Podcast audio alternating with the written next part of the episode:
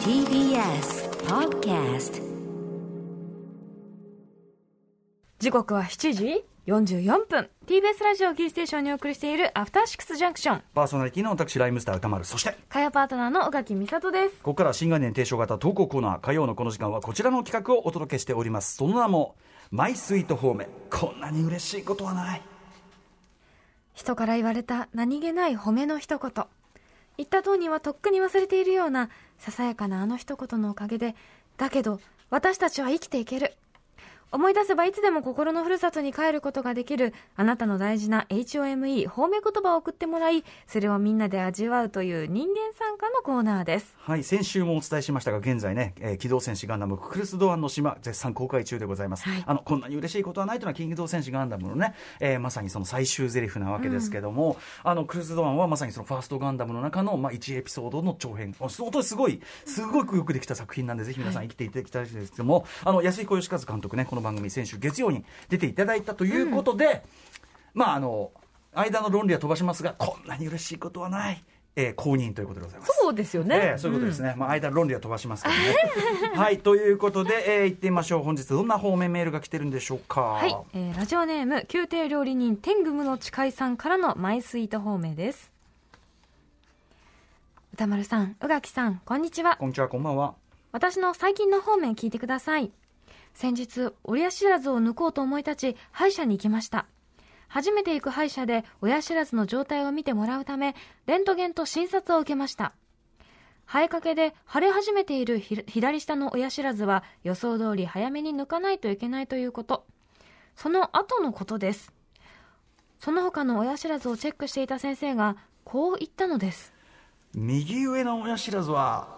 可愛いで すねえ右上の親知らずは可愛い思わず耳を疑いましたその親知らずはすでに生えているものの特に主張してい,、ね、いないという親知らず普段はすっかり忘れて生活していました可愛い親知らず一体どんな親知らずだというのでしょうか自分では見ることのできないものを可愛いと褒められてこれまで感じたことのない妙な喜びを感じました歯医者さんだけが知っている可愛い親知らずの持ち主それが私です本当にありがとうございました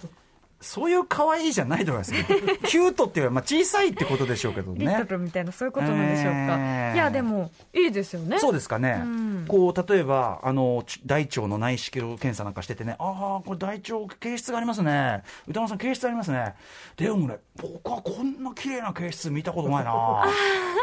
こんな可愛い形質見たことないなうんみたいない言われたんですかいや言われないですよ そんなどそんなど変態なそんな内視鏡検査ないですよそんなねでもまあ確かにあーだから外面をこう褒められるとかあるけど、内面をほさ褒めるとか言うけどさ、内面ってそういう意味かなみたいな そういうほらあの胃が綺麗ですよとかあるじゃないですか、綺麗なの例えばさ CT やって、ん宇垣さんの脳こんな綺麗な脳ありますか何が綺麗ないやでもそれってもう究極の内面じゃん、確かに、うん、脳が綺麗ですようんああ骨密度褒められたことあるあ本当牛乳をいっぱい飲んだなんか高校生私はもう本当それは支えに生きてます確かに骨密度でも骨骨密密度度が大骨密度大事よあの異常に本当に高く高くてそのへ時ー高校生の時に測ったんですけどどうしたのそのあなたは2階から飛び降りても大丈夫って言われてそれはどうかなすごいほっこりしたそ2階から飛び降りちゃダメなのは別に骨だけが理由じゃないと思う本当に本当にそれぐらいそのこうグラフあるじゃないですか、ええ飛び越えてたんですよ、へ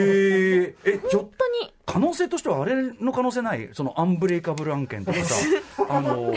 あれあのなんだシャマランのさだから実はめっちゃスーパースーパーな領域もはや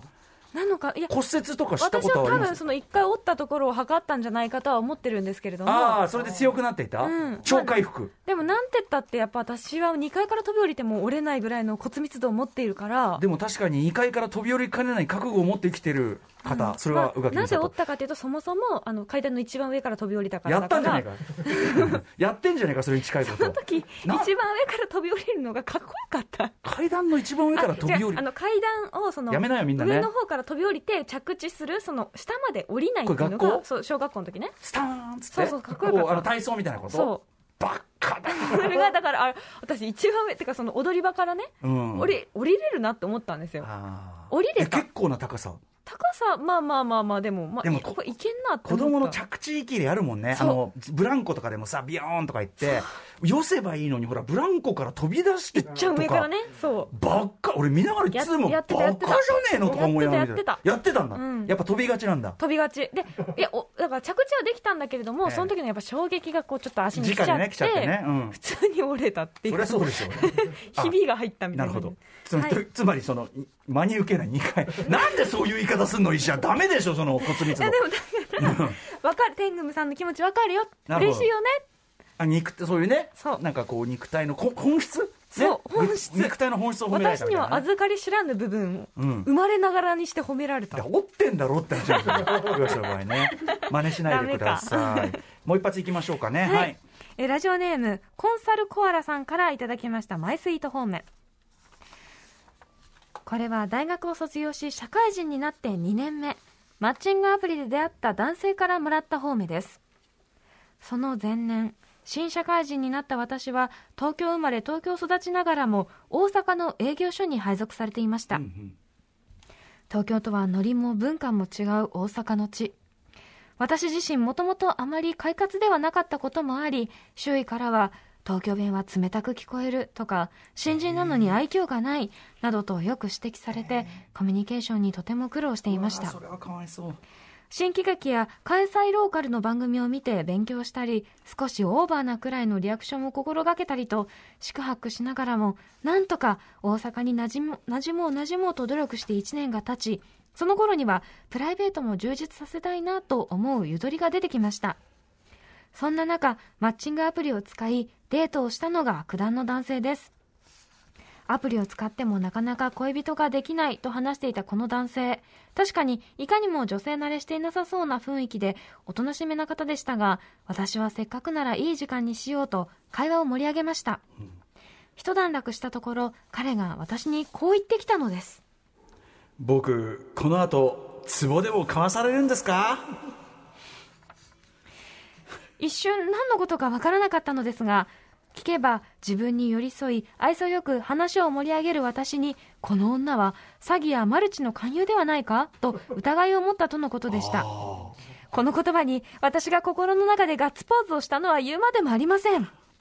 大阪で苦労を重ねること1年まさか詐欺を疑われるレベルの快活さを高いコミュニケーション能力を身につけていたとは結局この男性とは特に何も起きず今では顔も名前も思い出せませんがこの時彼がくれた一言はとても強く記憶に残っています今でも仕事でくじけそうな時には私はツボだって売れる女だから大丈夫と自分を鼓舞していますなるほど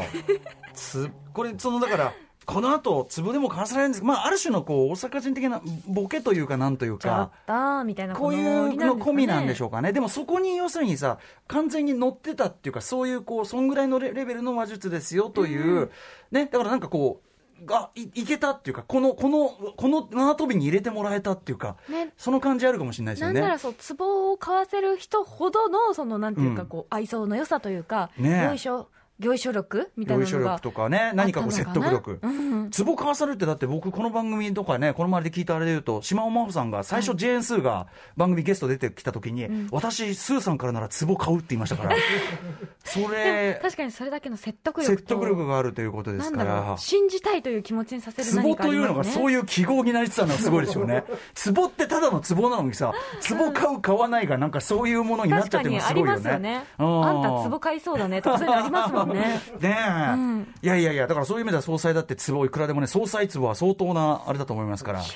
私はどうだろうツボ買わせられるかな買わされもないでしょうけどね。。買わされはない買わされはうん買わしはあっても、買わし。買わしはあっても買わし買わされはないかわでもしほらこう周りの人にいませんあんた今だとかツボ買いそうだからあー危ない気を人いつますけなみたいなそれはそうだ、それはあの、わらをもつかむというのもありますからね。そうとかちょっとそれはこねうゆらゆらしてるタイミングの人とかうねんそういう意味では、